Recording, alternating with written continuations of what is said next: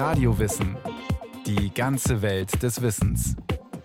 Ein Podcast von Bayern 2.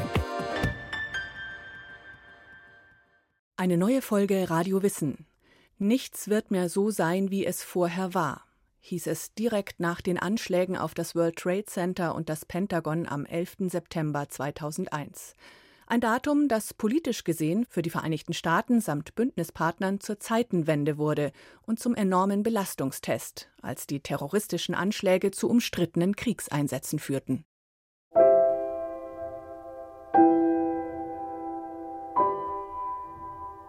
Manche Daten brennen sich ein ins kollektive Gedächtnis einer Nation und manchmal in das der ganzen Welt. So war es am 7. Dezember 1941 beim Angriff auf Pearl Harbor oder am 22. November 1963, als US-Präsident John F. Kennedy erschossen wurde. Tage, die für die Menschen, die sie erlebt haben, eine Trennlinie sind und die Zeitläufe teilen in ein Davor und ein Danach. Tage, die sich in der Erinnerung festkrallen. Fragt man wildfremde Leute auf der Straße, die diese Momente erlebt haben, werden sie oft im Detail sagen können, wo sie waren und was sie gerade machten, als sie die Nachricht oder die Bilder erreichten. Erst recht gilt das für den 11. September 2001. Bilder, die sich eingeschrieben haben ins Weltgedächtnis. Anschläge, die vielleicht tausende Kilometer entfernt stattfanden, die sich aber ganz nah, ganz direkt, ganz unmittelbar anfühlten. Wo warst du an jenem Dienstag, als entführte Flugzeuge in die Türme des World Trade Center und ins Pentagon gesteuert wurden? Philipp Gassert, Amerikanist und Professor für Zeitgeschichte an der Universität Mannheim, kann sich wie so viele noch exakt erinnern. Als guter Wissenschaftler saß ich am Schreibtisch und schrieb am vierten Kapitel meiner Habilitationsschrift und ein Kollege rief mich an und sagte, du schalt mal den Fernseher ein. Das war eine Zeit, in der es noch keine Smartphones gab und auch das Internet noch nicht so eine Breite hatte wie heute. Das heißt, ich habe genauso wie viele andere Menschen von diesen Anschlägen über ein altes Medium, nämlich das Fernsehen, erfahren und dort die Bilder dann auch zum ersten Mal gesehen. Die Anschläge und die Bilder, die sie generieren, führen überall in der Welt zu einem vorübergehenden Bruch der Alltagsroutinen. Ob in Karlsruhe oder in Karachi, ob im einsamen australischen Outback oder im wuselnden Zentrum von Tokio. Bereits eine Stunde nach dem Aufprall des ersten Flugzeugs wissen 90 Prozent der Amerikaner von den Anschlägen. Im selben Zeitraum haben 70 Prozent der Deutschen davon erfahren. Tags drauf ist die gesamte deutsche Bevölkerung informiert. Zahlen, die Philipp Gassert für sein Buch über den 11. September und seine Folgen und Auswirkungen zusammengetragen hat. Dieser 11. September ist wirklich ein Ereignis, das noch nach den Bedingungen der historischen Massenmedien wahrgenommen wurde, also durch Fernsehen, Zeitungen und durch eine Synchronisation der Wahrnehmung in der Welt, die dadurch zustande gekommen ist. Deswegen also ein globales Medienereignis, wie wir nur wenige bisher in der Geschichte gehabt haben. Ein Medienereignis, das die Welt kurz in eine Schockstarre versetzt. Schnell ist klar, hier wurde ein grauenerregender Terroranschlag verübt, ein gezielt herbeigeführtes Desaster mit knapp 3000 Opfern aus 90 Nationen. Am Ende werden folgende Zahlen in die Geschichtsbücher eingehen. 2606 Menschen sterben im World Trade Center, 125 im Pentagon, 265 in den vier entführten Flugzeugen, inklusive der 19 Selbstmordattentäter. Am 11. September wird noch überwiegend von der Terror Attack und den Folgen berichtet. Doch bald wird die Rhetorik eine andere. Die großen US-Fernsehsender blenden kurz nach den Anschlägen ein Banner ein. America under attack. Amerika wird angegriffen. Viele Reporter verweisen darauf, dies sei der erste Angriff auf amerikanischem Boden seit dem Ende des US-Bürgerkriegs 1865. Schon am 12. September dominiert dann ein anderes Wort die Berichterstattung in den englischsprachigen Medien War Krieg. Eine Wortwahl, die auch der damalige Präsident George W. Bush in seiner Ansprache aus dem Weißen Haus vorgibt, am Abend des 11. September. Wir halten zusammen, um den Krieg gegen den Terrorismus zu gewinnen. Bereits am Morgen Als der Präsident während des Besuchs einer Grundschule in Florida über die Anschläge informiert wurde, soll er als erste Reaktion gesagt haben Wir sind im Krieg. Geben Sie mir den FBI-Direktor und den Vizepräsidenten. Amerika wurde kriegerisch angegriffen. Ein Narrativ, das die Bush-Regierung konsequent beibehält. Bush ordnet in diversen Ansprachen die Anschläge nicht nur als terroristische Handlungen ein, sondern betont, es seien kriegerische Handlungen gewesen.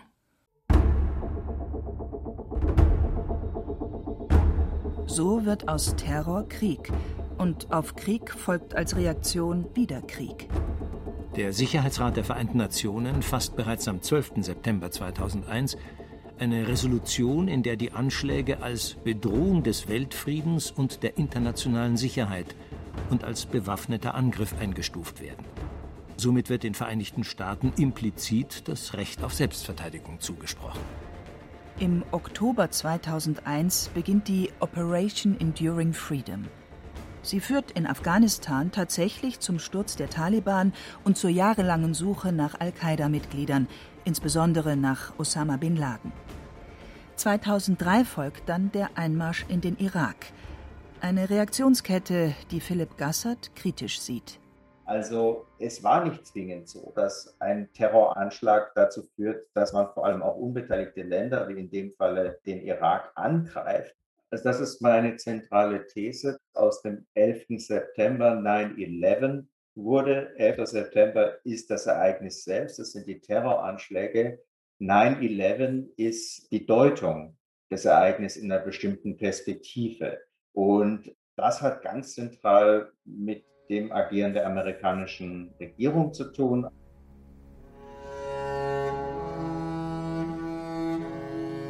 Bush knüpft mit seinem Krieg gegen den Terror an die Rhetorik von Ronald Reagan an, der bereits 1986 dem Terrorismus erstmals den Krieg erklärte, als er nach Anschlägen auf US-Soldaten Ziele in Libyen bombardieren ließ. Reagan musste Mitte der 1980er Jahre aber noch auf die Reaktion des Ostblocks und geopolitische Interessen der Sowjetunion Rücksicht nehmen. All dies fiel 1990 weg, als der Kalte Krieg mit dem Zerfall der Sowjetunion endete und die Vereinigten Staaten als einzig verbliebene Supermacht frei agieren konnten.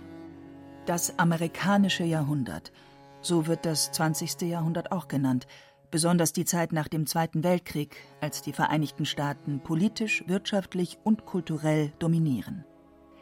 In den 1990er Jahren, in diesem ausgehenden amerikanischen Jahrhundert, träumen US-Politiker von neuen Weltordnungsplänen. Sie werden 1991 im ersten Irakkrieg nochmals bestärkt durch den mühelosen Sieg gegen Saddam Husseins Truppen, die aus dem besetzten Kuwait vertrieben werden können. Ein Sieg, der im Lager der Islamisten den Hass auf die USA verstärkt. Sie befürchten nach und nach eine Rekolonialisierung der islamischen Welt. Der westliche Liberalismus gilt ihnen als süßes Gift, das unter allen Umständen zu bekämpfen sei. Islamistische Terrorchefs wie Osama bin Laden sprechen eine Fatwa gegen Amerikaner und ihre Verbündeten aus. Egal ob Militärs oder Zivilisten, sie seien weltweit zu töten. Das setzen die Attentäter vom 11. September dann auf perfide Weise um.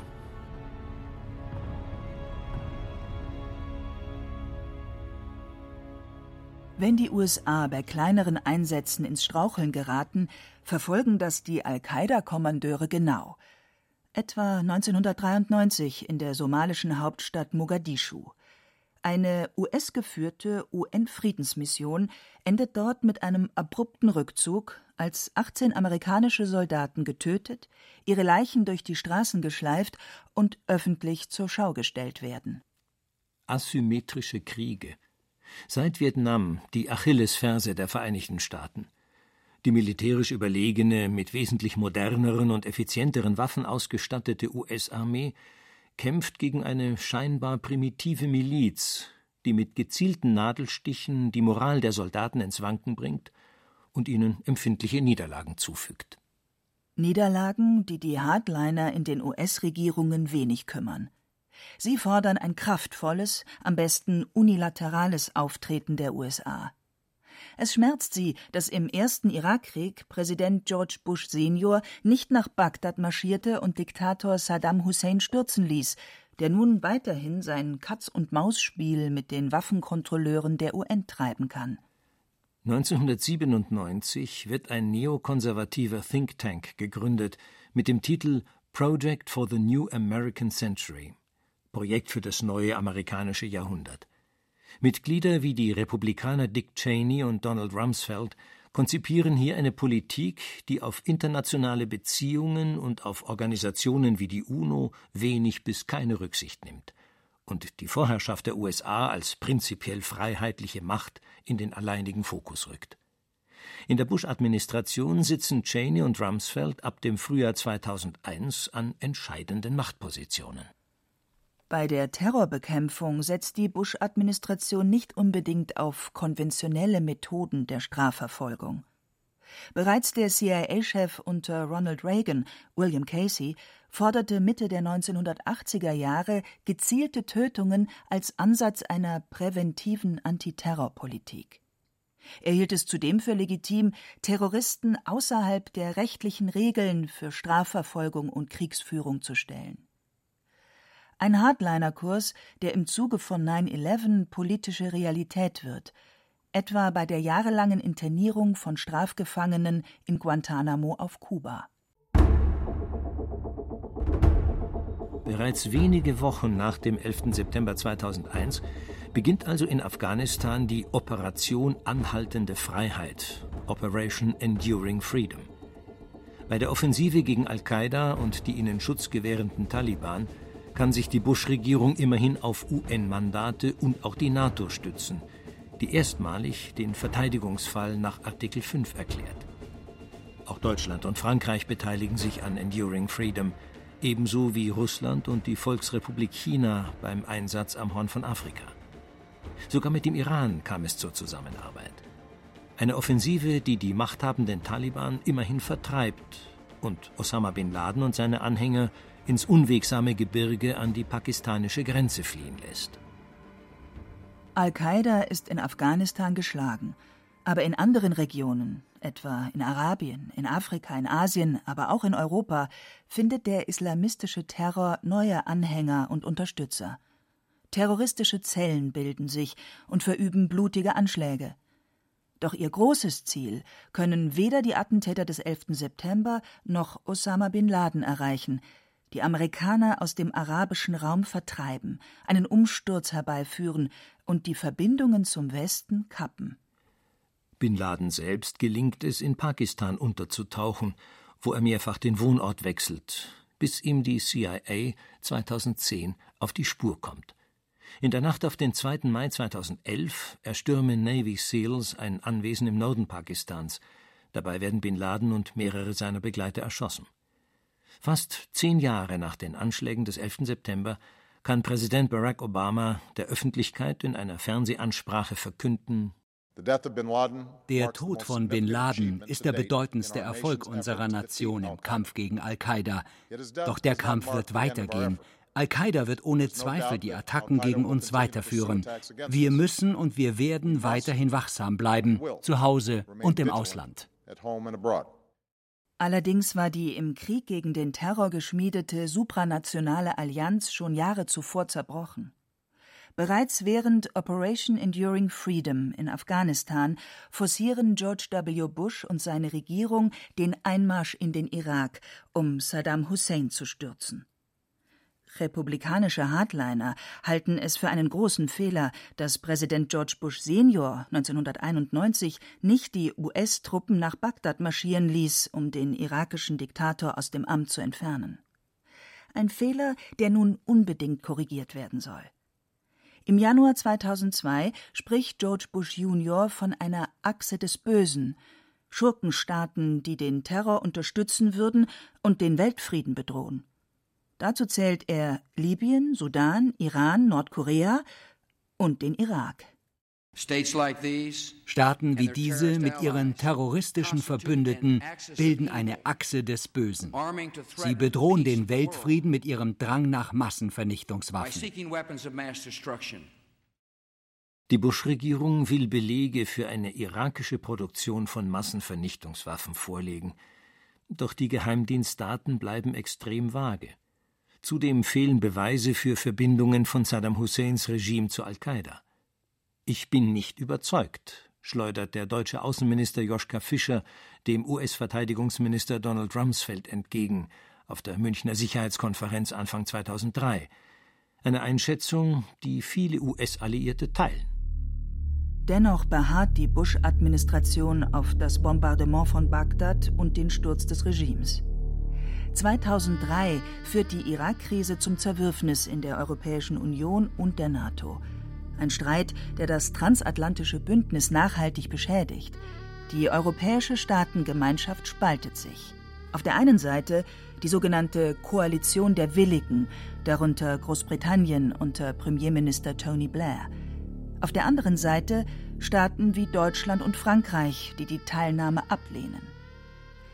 Da es im UN-Sicherheitsrat kein Mandat für den militärischen Angriff gibt, halten viele Kritiker, darunter zahlreiche Juristen, den Irakkrieg für einen Angriffskrieg und damit für völkerrechtswidrig.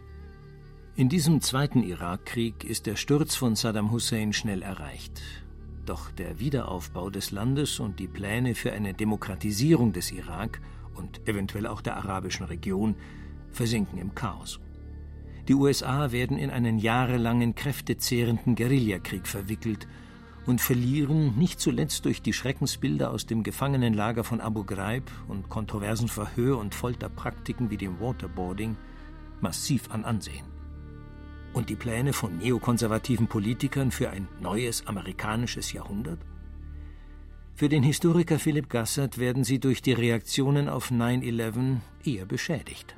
Dieses Projekt eines neuen amerikanischen Jahrhunderts ist monumental gescheitert. Äh, zunächst im Irak und wie wir jetzt sehen, auch in Afghanistan. Es hat die doch positive Wahrnehmung der Vereinigten Staaten, die es nach dem Ende des Kalten Krieges weltweit gegeben hat, in das Gegenteil verwandelt. Also die amerikanischen Umfragewerte, wenn man so will, die gingen in den Keller. Es zeigte sich auch, dass die Vereinigten Staaten als Nation überfordert waren von diesen beiden Kriegen nicht nur militärisch, weil in diesen asymmetrischen Kriegen eine auch hochgerüstete Weltmacht sehr leicht verwundbar ist, sondern auch psychologisch im Inneren man diesen Stress nicht ausgehalten hat.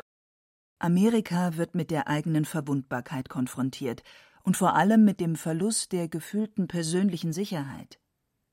Der Schock der Anschläge führt auch zu Wut, zu Rachegefühlen, zu neuen Feindbildern, zu extremem Patriotismus und Nationalismus, zu einer Nulltoleranz für gegenteilige Meinungen, zu einer beschleunigten Spaltung der politischen Lager und zu einer politischen Agenda, die nicht nur in den USA das Augenmerk auf die innere Sicherheit lenkt. 9-11 hat also wirklich einen Quantensprung mit sich gebracht, was sozusagen die Überwachung von Reisewegen oder überhaupt Bewegungen von Menschen mit sich bringt. Rein die physische Präsenz von Sicherheitspersonal, Absperrungen und ähnliches, ja, ist ja also eine völlig andere als vor dem 11. September. Absperrungen und Checkpoints an Flughäfen, öffentlichen Gebäuden, aber auch an prominenten Sehenswürdigkeiten oder bei Großveranstaltungen gehören seit dem 11. September zum Alltag. Und auch in weniger offensichtlichen Bereichen schaffen viele Staaten neue Methoden der Kontrolle und Überwachung. Die Polizei kann stärker in Bürgerrechte eingreifen. Behörden erhalten umfassende Vollmachten. Bereits im Oktober 2001 tritt der USA Patriot Act in Kraft, der in einem neuen Ministerium, dem Department of Homeland Security, viele Befugnisse bündelt. Zum Beispiel, ohne Betroffene zu informieren, die Offenlegung von Daten durch Telefon- und Internetprovider.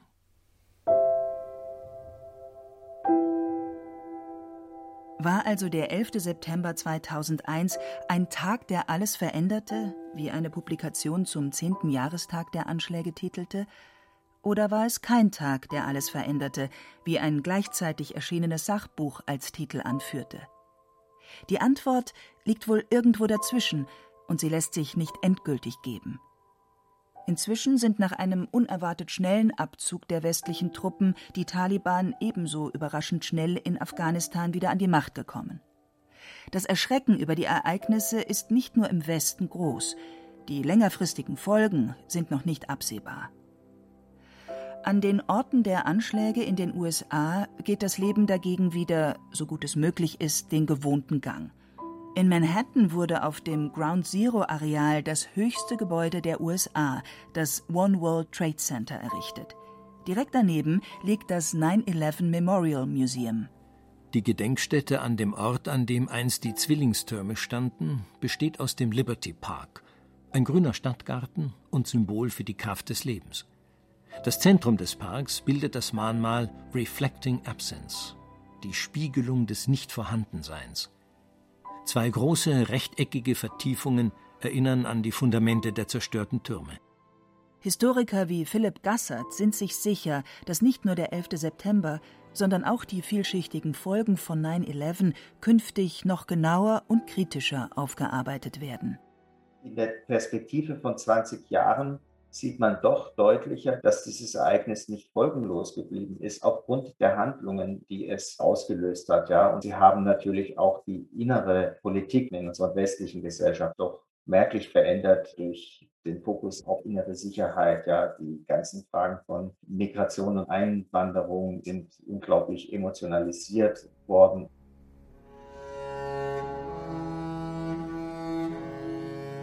Über zurückliegende Katastrophen machte sich im Jahr 1921 der Waldpathologe J.S. Boyce folgende Gedanken. Die Verheerungen manch eines längst vergangenen Waldbrandes lassen sich noch heute an den Narben ablesen, die am Baum zurückgeblieben sind. Das genaue Jahr des Brandes und eine Vorstellung seiner Intensität sind ins Holz eingeschrieben, oft überwuchert von lebendigem Gewebe, und verborgen vor dem flüchtigen Betrachter. So ist es auch mit den Narben des 11. September 2001. Sie sind eingeschrieben in Menschen und Nationen auf der ganzen Welt, oft überlagert vom Staub anderer Kriege, vom Schock anderer Anschläge. Der 11. September mag Vergangenheit sein, 9-11 und seine Folgen werden uns aber noch lange beschäftigen.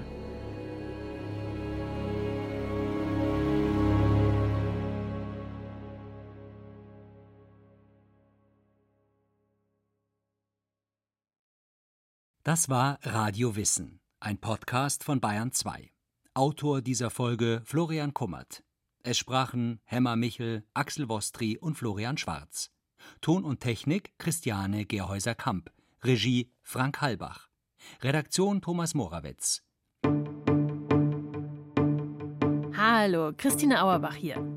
Wenn Ihnen dieser Podcast gefallen hat, dann gefällt Ihnen vielleicht auch mein Podcast, der Kanzlercast. The proof of the pudding is the eating. Zum Schluss werden uns die Menschen fragen, geht es Deutschland in einigen Jahren besser als heute? Darin erzählen wir die Geschichten aller Kanzler der Bundesrepublik Deutschland und warum sie bis heute wichtig sind. Wie kam es zu dieser Entwicklung? Von Adenauer bis Merkel. Von der Westbindung bis Wir schaffen das. Es wäre doch komisch, wenn in dem Amt des deutschen Bundeskanzlers jemand säße, der wie eine Maschine funktioniert. Ein Podcast über das wichtigste Amt in Deutschland und seine Geschichte. Und darüber, wie wir wurden, was wir sind. Und nun noch eins. Sie meinen, die Wahl zum Bundestag ginge Sie nichts an? Sind Sie sich wirklich der Tragweite solcher Worte bewusst? Den Kanzlercast gibt es jetzt überall, wo es Podcasts gibt.